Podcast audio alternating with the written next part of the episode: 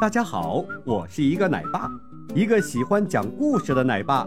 一个好的故事对孩子的影响弥足珍贵，孩子们会在故事里看见一个纯真的世界。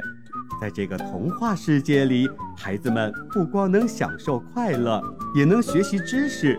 愿每一个孩子都能够尽情地享受美好的童年时光。家猪和野猪。一天，一只野猪不知怎么的，就闯进了农民的猪圈。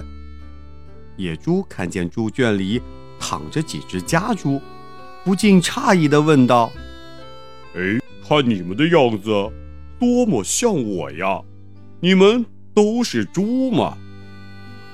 一只家猪打了个哈欠，懒洋洋地回答说。啊，我们都是猪，这点还用怀疑吗？野猪说：“哎，那你们怎么变得这么懒懒散散的，没精打采的，丝毫啊没有猪的气势和精神？我们在山里呀，并不是这样的呀。”家猪说：“。”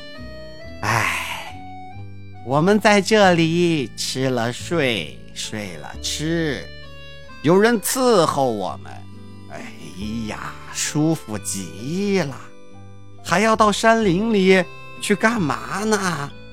哎，朋友，你干脆也留在这里享享福吧。野猪听了，感叹道：“哦，原来是这样，那……”我得赶快离开这儿了，不然呢，我也要变成和他们一样的懒货了。我得赶紧走了。好的，今天的故事就讲到这里。小朋友们，在这个故事里，你学到了什么呢？记得和爸爸妈妈去分享哦。